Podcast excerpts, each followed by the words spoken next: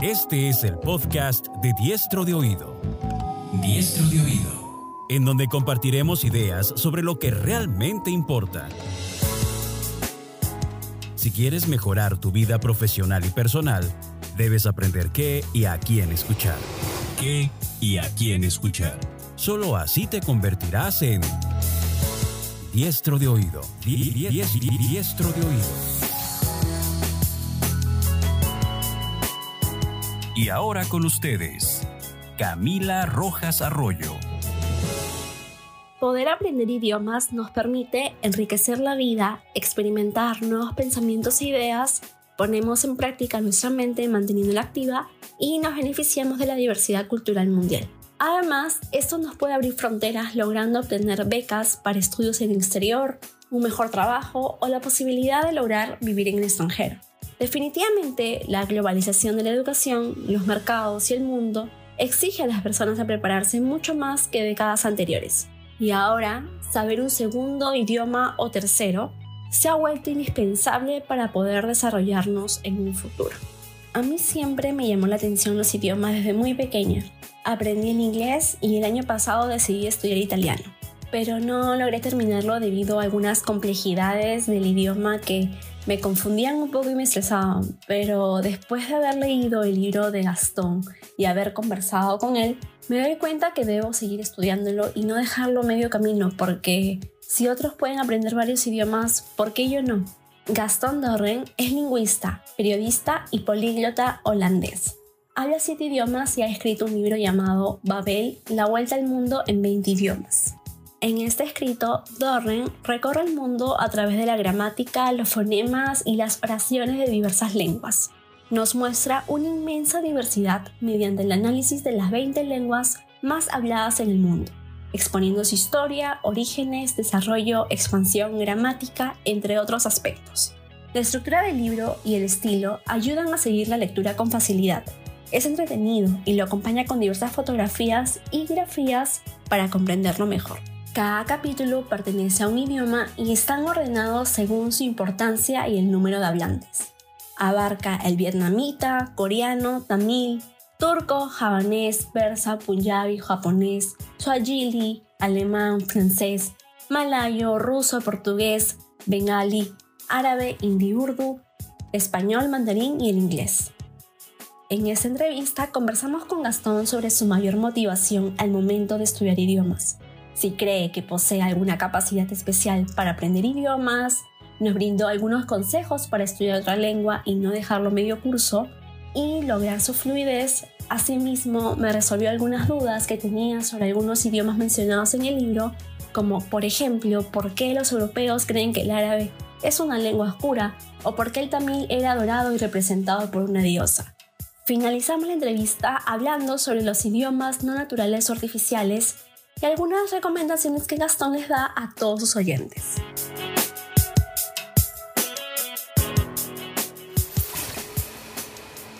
Esto es Diestro de Oído.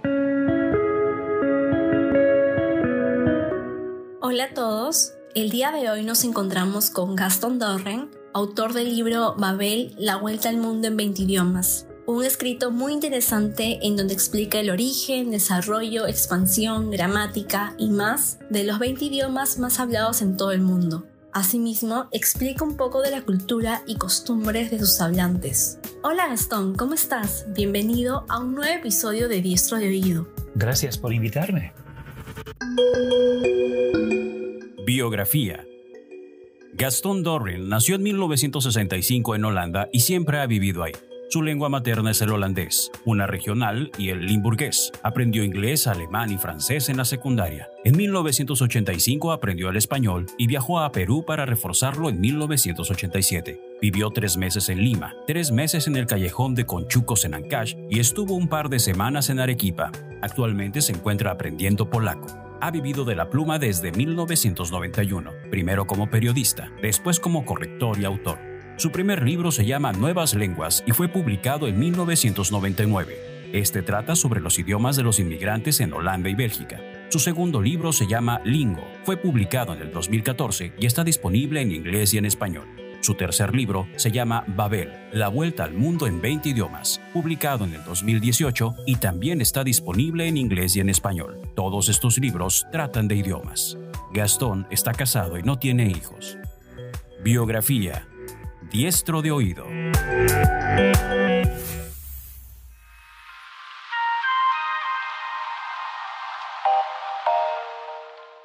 Bueno, quiero comenzar la entrevista preguntándote, ¿qué te motivó a estudiar idiomas? Ya que en tu libro indicas que hablas siete idiomas, pero conoces muchos más, lo cual es verdaderamente impresionante. En casi cada caso me motivaba la necesidad. Eh, primero de niño en familia aprendí un idioma regional, después en la escuela el holandés. Eh, a los 15 años me enamoré de una alemana y durante los cuatro años de nuestra relación aprendí el alemán mucho mejor de lo que el colegio nunca hubiera sido capaz de enseñármelo. Eh, después, cuando era estudiante en la uni, Pasé medio año en el Perú y más tarde cuatro meses más en el Ecuador. Y obviamente eso me permitió y, bueno, efectivamente obligó a mejorar mi castellano. y una vez que me hice periodista y autor, el inglés se convirtió para mí, mm, si no en una necesidad, por lo menos en algo de muy valioso en, términos de oportunidades y acceso al mercado internacional. Em, esos son cinco idiomas. Eh, ¿Qué más? Ah, hablo el francés, pero no tan bien porque nunca se, produja, eh, nunca se produjo la necesidad de, hablarlo. Y ahora estoy estudiando el polaco, pero aún falta mucho. Eh, hay otros idiomas eh, como el italiano, el portugués, el noruego, etcétera, eh, que los puedo leer más o menos, eh, pero solo porque son tan parecidos a, los que hablo. Qué interesante, concuerdo contigo al mencionar que el inglés siempre nos abre puertas a un mercado laboral internacional. es por ello que nos inculcan a aprenderlos desde pequeños. Pero también rescato que a veces la necesidad es la mayor motivación para aprender algo. Y según tu experiencia fue así aunque igual sigo creyendo que para saber tantos idiomas es algo definitivamente digno de admirar. ¿Crees que posees alguna capacidad especial o diferente para aprender idiomas? No estoy muy seguro. Eh, supongo que tengo una buena inteligencia y tal vez un talento por encima del promedio, pero sobre todo es cuestión de motivación, de, interés y sobre todo de, poner las horas. Eh, no aprendo los idiomas más rápido que los demás, no tengo muy bien oído para los idiomas, todo lo contrario. Eh, lo que tengo, eso sí, es una buena intuición gramatical, un talento para los patrones, las regularidades. Esta es una ventaja que tengo, eso sí. Sí, definitivamente yo creo que las personas que hablan más de cuatro idiomas deben tener cierto talento porque no es fácil hacerlo. En mi caso, me quedé estancada aprendiendo un tercer idioma, el italiano. Me confundía mucho con la gramática hasta que me llegué a estresar un poco, la verdad. Por ello, eh, bueno, quisiera preguntarte cuáles son los pasos a seguir para aprender cada idioma y reducir la confusión. No existe un solo método que sea perfecto o superior, todo depende del individuo. Eh, conozco a personas a las que les encanta charlar con cualquiera y, ellas muy rápido adquieren una capacidad de conversar a pesar de que su nivel gramatical todavía no sea muy alto. Eh, yo personalmente soy distinto, soy más introvertido y primero estudio antes de tener el coraje de, hablar, de, de charlar. Y Afortunadamente, según los expertos, de esa manera también se puede llegar al destino, al resultado deseado. Claro, me imagino que de todas formas esto depende de cada persona y su forma de aprender. Según tú, ¿cuál crees que es el truco para aprender un idioma fácilmente y no dejarlo medio curso? Nunca va a ser fácil, siempre va a tomar tiempo, siempre hay que esforzarse, pero lo más imprescindible es la motivación eh, la motivación y también, por supuesto, el acceso a los recursos, a los libros, los sitios web, los profesores, lo que sea. Motivación y recursos, definitivamente imprescindibles para aprender un idioma y no dejarlo. Ahora, volviendo al libro, cuéntanos cómo fue tu experiencia aprendiendo vietnamita. ¿Lograste terminar tu curso? Ah, fue una gran desilusión. le puse mucha energía y dedicación, pero al final simplemente logré avanzar muy poquito, muy poquito. El idioma es tan distinto de, de los nuestros en términos de vocabulario, de gramática, de pronunciación, todo es diferente. Eh, por ejemplo, si estudiamos el inglés, eh, ustedes como hispanohablantes o yo como holandés, ahí encontramos mucho que ya conocemos. Eh, muchas palabras, muchos sonidos, hasta ciertas cosas gramaticales. En vietnamita casi nada. ciertas palabras son internacionales, ¿no? Como teléfono, organización o tigre y, y muchas más, pero el vietnamita casi siempre tiene algo de propio, algo que no reconoces. Eh, de igual manera, con la gramática y la pronunciación del vietnamita es fatal. Eh, al final eh, sufrí una derrota total. Mm, qué complicado. De hecho, cuando escribiste en el libro sobre la gramática de este idioma, se entendía que era difícil de aprenderlo.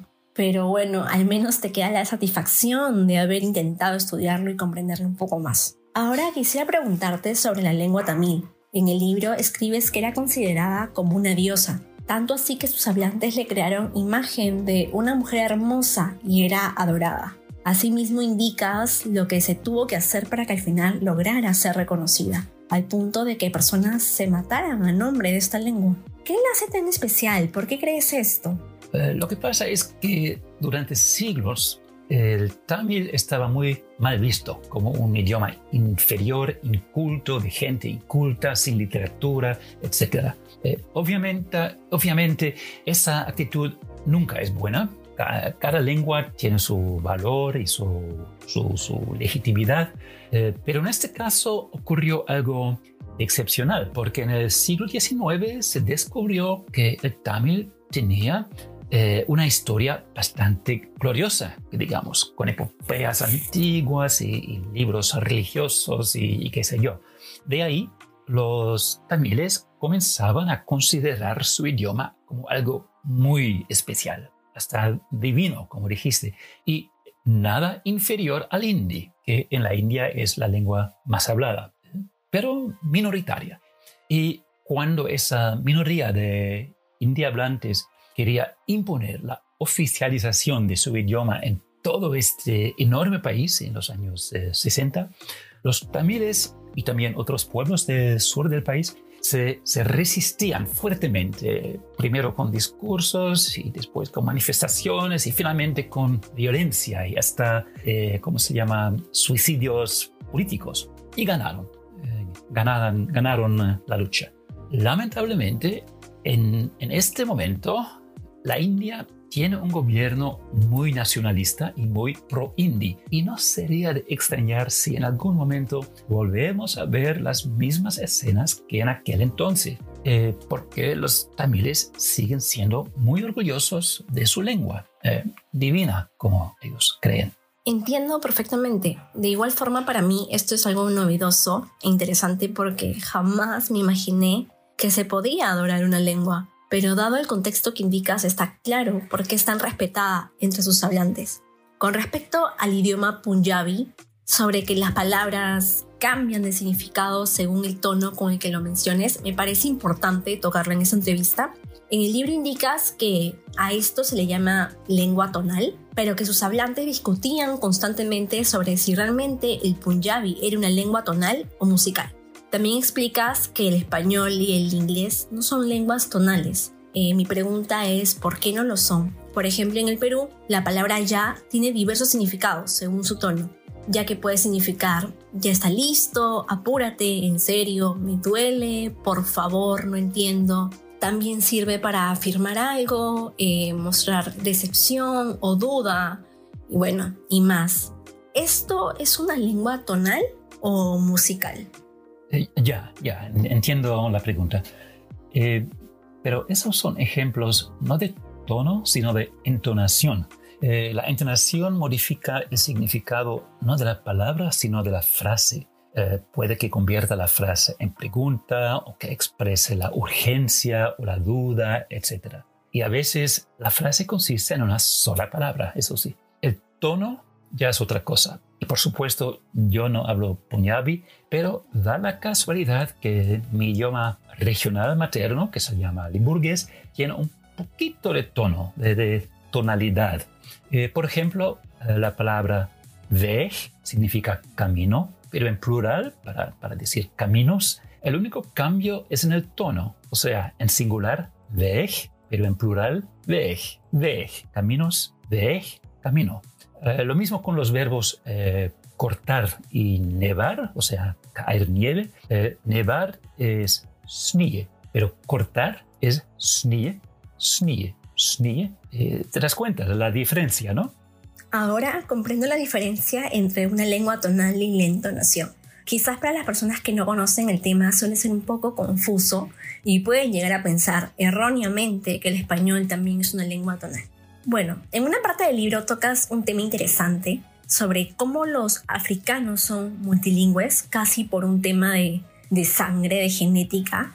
Y bueno, yo me quedé impresionada con la historia de Jonas, el muchacho que habla ocho idiomas. En mi caso, yo sé inglés y en italiano me quedé en el nivel intermedio.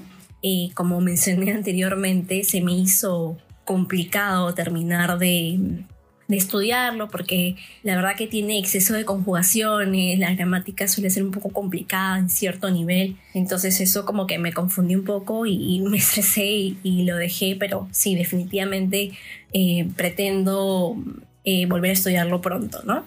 Bueno, en el libro recalcas que los africanos se les hace más fácil aprender lenguas de su país porque su vocabulario es más corto. ¿Crees tú que la enseñanza de los idiomas europeos es muy complicada? ¿Es por ello que limita que las personas aprendan tantos idiomas? ¿Crees que es indispensable aprender la gramática realmente? Ah, pero no quisiera que se establezca la impresión de que todos los idiomas africanos tengan un vocabulario más corto. Eh, cada idioma humano tiene el vocabulario que los hablantes necesitan y se desarrolla según se cambien las necesidades. Eh, por ejemplo, el Swahili es lengua oficial de gobierno en Tanzania y estoy seguro de que tiene, el Swahili tiene todos los términos que los funcionarios y los políticos necesitan. Pero el idioma de una pequeña comunidad africana en el campo no sabría qué hacer con términos que se refieran a la administración estatal, a la política exterior, a las campañas electorales y cosas así. Eh, no, las tiene porque no las necesita. Um, y en cuanto a la complejidad de los idiomas europeos, como el español, por ejemplo, no creo que sean esos idiomas más complicados que los demás. Eh, la gran diferencia entre la situación en África y, digamos, donde vivo yo, es que aquí se insiste mucho en la norma lingüística, en el habla correcta según las reglas, las reglas, según la academia, digamos. Ah, perfecto. Es importante recalcar entonces que no todos los vocabularios de las lenguas africanas son cortos, sino que se adecúan a las necesidades de cada población. Imagino que la norma lingüística de igual forma hace un poco más complicado el aprendizaje de cualquier idioma europeo. Es por eso que los cursos de idiomas duran tantos meses o incluso años, ¿no? Con relación al idioma malayo, escribes acerca de cómo algunas lenguas maternas o regionales lucharon para ser reconocidas. En la actualidad, con una visión más globalizada, ¿piensas que estas lenguas aún son invisibilizadas y que sus hablantes son discriminados? ¿O piensas que ha habido cierto cambio con respecto a ello? Por ejemplo, en el Perú tenemos diversas lenguas oriundas. La más conocida es el quechua, pero sus hablantes son discriminados y es un poco complicado encontrar servicios en donde manejen su idioma, por lo cual su comunicación es limitada. Uf, esa es una cuestión muy, pero muy complicada. Bueno, algunas cosas son claras. Eh, primero, como ya dije, eh, todos los idiomas tienen su valor y legitimidad y también su riqueza cultural. Eh, en segundo lugar, em, es claro que la discriminación en base al idioma es igual de estúpido y condenable que el racismo, el sexismo, la homofobia, etc.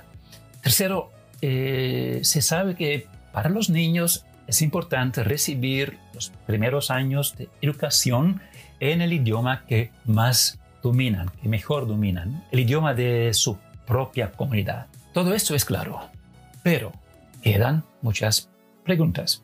Eh, por ejemplo, es preferible que los quechua hablantes y demás minorías lingüísticas puedan recibir su educación completa en su idioma materno, o tal vez vale más que en cierta edad cambien al español en vistas de que este idioma les ofrece posibilidades económicas y sociales muy superiores.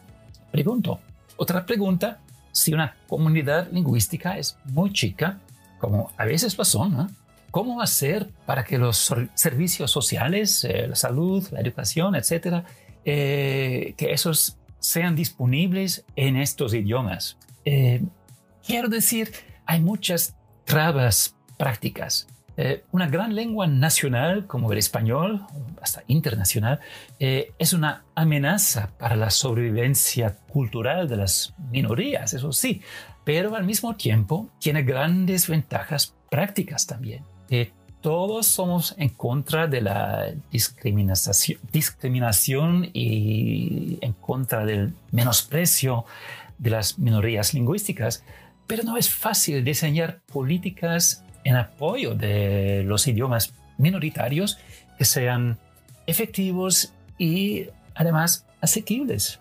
Por eso digo, esta cuestión es muy, pero muy complicada. Coincido contigo, Gastón. Es un tema complicado y algo ambiguo, ya que definitivamente a los quechohablantes es necesario que se les preste servicios en su idioma, pero también es necesario que aprendan español, ya que es una lengua universal y es necesario para su desarrollo.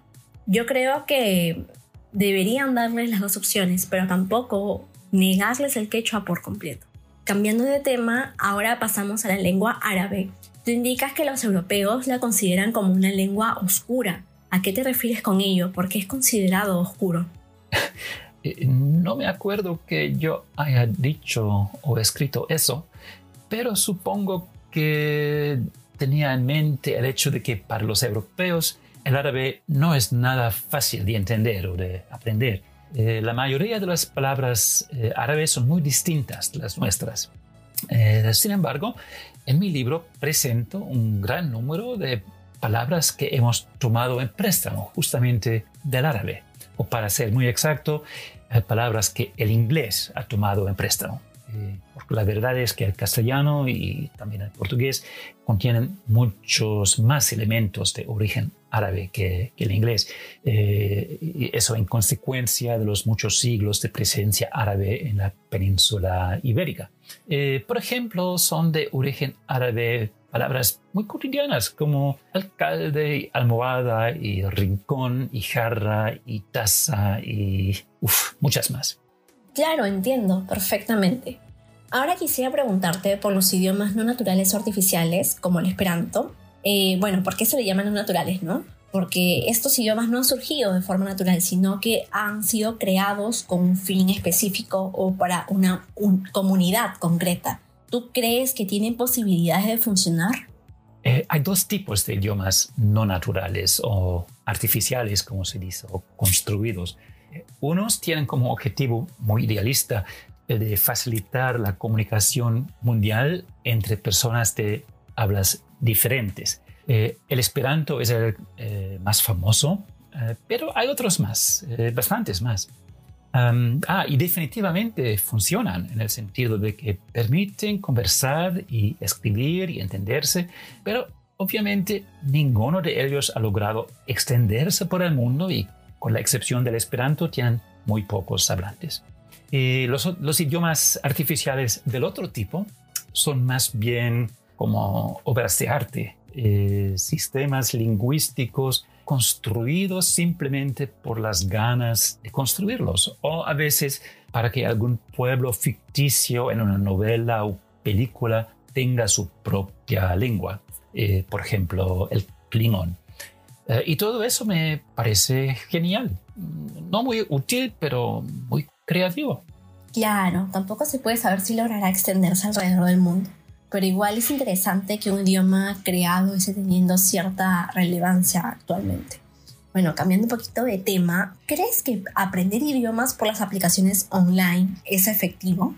Creo que sí, pero solo un poco. Si usas, por ejemplo, Duolingo para aprender, digamos, el holandés, ¿por qué no?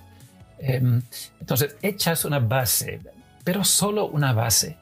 No creo que vayas a ser capaz de llevar una conversación en holandés, leer un artículo en holandés o lo que sea. Eh, después de Duolingo hay que buscarse tal vez un profesor en línea o algún otro recurso. Eh, pero que no me entiendas mal, eh, creo que Duolingo y otras aplicaciones similares son súper porque le permiten a mucha gente descubrir el placer de aprender idiomas. Imagino que su enseñanza es básica, pero igual es muy interesante ya que como dices te ayuda a descubrir nuevos idiomas y a aprenderlos. Gastón, ¿estás de acuerdo que para hablar un idioma fluidamente es necesario vivir por un tiempo en el lugar donde se habla ese idioma o crees que hay otra manera? Eh, la mejor manera sí es, sin, sin duda ninguna, pero no es imprescindible. Eh, yo hablo un inglés muy pasable, bastante mejor que mi castellano, pero nunca he vivido en ningún país de habla inglesa. He tenido práctica hablándolo, eso sí, pero siempre de vez en cuando, nunca a diario. Eh, pero he extendido mi vocabulario inglés leyendo libros y cosas en línea, etc. Y me he acostumbrado a los sonidos del idioma mediante los podcasts y los audiolibros. Entonces, si usted no tiene el tiempo o los recursos para viajar a, por ejemplo, a Estados Unidos, aún así es posible mejorar mucho su inglés. Si puede, siempre que tenga acceso a libros y al Internet. Entiendo. Entonces los libros y el Internet ayudan muchísimo a la fluidez de un idioma. Imagino que practicarlo a diario también. Gastón, ¿qué consejos darías a quienes están aprendiendo un nuevo idioma? Cada persona se topa con trabas diferentes, entonces los consejos que voy a dar en realidad son los que necesito yo. Y son, son estos tres. Eh, primero, habla, habla, habla, sin demasiado importarte los errores que haces. Eh, la vergüenza y la timidez son obstáculos eh, innecesarios. segundo, escucha, escucha, escucha. O sea, usa los oídos. De esa manera aprenderás a pronunciar mejor. Y tercero, continúa, continúa, continúa. Los idiomas no se aprenden rápido. Genial. Entonces hablar, escuchar y continuar son los tres aspectos claves para seguir tu proceso de aprendizaje de un idioma. Interesante. Ahora vamos con dos preguntas un poco más personales para ir finalizando ya esa entrevista. La primera es, ¿qué libro te ha marcado y crees que a otros le pueden ayudar? A los 16 años leí un libro en, alemán cuyo título se puede traducir como El arte de vivir feliz sin demasiadas posesiones. Y creo que en nuestra cultura capitalista esa es una idea subversiva porque nos guía hacia una vida más libre, menos orientada hacia la maximización del ingreso y del consumo. Eh, a mí esa idea me ha permitido escribir libros, ser autor. Eh, y, el escribir es una actividad que me da mucho gusto, pero que en términos de ingreso no es de las más rentables. Eh, le recomiendo mucho esta idea, esta arte de vivir feliz sin demasiadas posesiones, a cada uno que no sea pobre, porque obviamente al ser pobre eh, no podemos permitirnos, permitirnos eh, tal, tal lujo. Qué chévere, Gastón. Suena atractivo ese libro. Voy a leerlo definitivamente. Ya para terminar, quisiera preguntarte que si pudieras poner una frase que se viera en todos los medios de comunicación, ¿qué dirías? ah, chévere.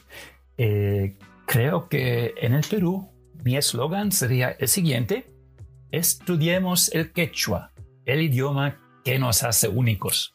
y en serio, ¿ah? eh, si los peruanos hispanohablantes o indígenas se familiarizan un poco con el quechua, sobre todo en la secundaria, me imagino, eso podría tener muchas ventajas a nivel social, a nivel cultural, a nivel personal, eh, porque se darían cuenta de lo complicado y sofisticado que es el quechua.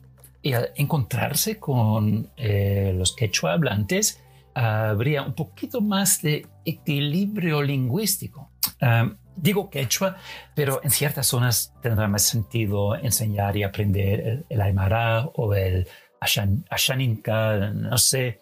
Y eh, sé muy bien que hay quechua central y sureño, pero esos son detalles.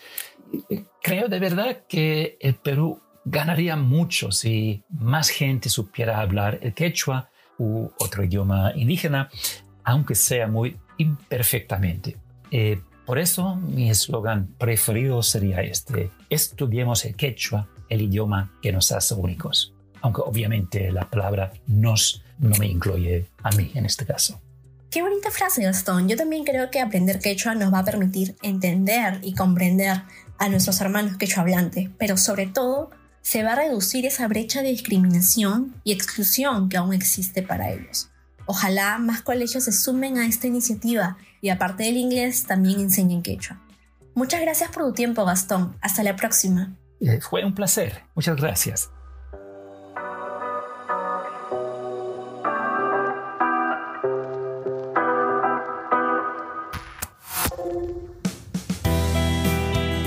Reflexión en diestro de oído. La entrevista de hoy ha sido distinta que las demás, dado que Gastón no practica con tanta frecuencia el español. Así que nos pidió que le enviáramos las preguntas y él formulaba las respuestas y nos contestaba mediante audios. Sin embargo, como habrán notado, el español de Gastón es impecable, incluso mucho mejor del que varios de nosotros hablamos. Así que estamos muy contentos con el resultado y seguros de que todas las ideas expresadas se han entendido bastante bien. De lo que me queda de esta conversación es el hecho de que la mayor motivación para aprender un idioma es la necesidad y Gastón es la prueba de que es así, ya que aprendió idiomas desde pequeño, ya sea porque se enamoró, porque vivió en Perú o porque la necesitaba para su trabajo. Yo también opino lo mismo, creo que a veces cuando uno necesita aprender un idioma por alguna razón en especial, le pone más ganas para terminarlo rápido. En cambio, cuando no existe ninguna motivación y a veces solo quieres aprender por placer, el placer suele ser momentáneo o se acaba y asimismo la motivación para seguir aprendiendo también se va. También me quedo con el talento especial que indica Gastón al momento de consultarle si tenía una habilidad distinta para aprender idiomas. Creo yo que aprender siete idiomas en mi caso lo veo muy difícil, pero tal como dice Gastón, él cree poseer una intuición gramatical, eh, lo cual lo ha ayudado a que le sea fácil aprender eh, idiomas imagino que no todos poseemos esa misma intuición. Luego me pareció interesante su explicación acerca del tamil y cómo pasó de ser una lengua inculta a una adorada, y el fervor de sus hablantes por defender su idioma e impedir que le impusieran otro, tanto así que muchos de ellos se suicidaron y se desató una guerra para evitar que eso sucediera. Me queda la impresión de que los tamiles son personas muy arraigadas a su historia, su cultura y sus costumbres, y eso es muy bonito, pero también me preocupa que se pueda desatar otra guerra parecida a la que sucedió siglos atrás, ya que como indica Gastón, la India tiene un gobierno nacionalista y es probable que les quiera volver a imponer el idioma hindi.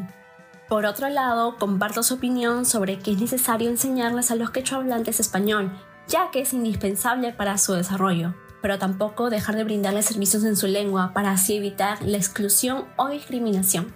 En resumen, fue una entrevista muy enriquecedora Gastón es muy inteligente y tiene gran conocimiento del tema, y la persona que lee su libro se dará cuenta que plasma todo su conocimiento sobre los 20 idiomas más hablados del mundo. Definitivamente merece la pena embarcarse en este viaje y conocer a través de las lenguas a los ciudadanos de todo el mundo y darse cuenta cómo el idioma moldea sus mentes y construye sus culturas.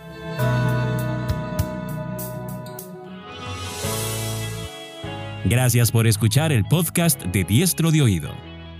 Recuerda que puedes suscribirte en Spotify, Apple Podcast, Google Podcast, Spreaker o en tu reproductor de podcast favorito. No olvides visitar diestrodeoído.com para disfrutar de nuestros contenidos en otros formatos y seguirnos en todas las redes sociales. Hasta la próxima.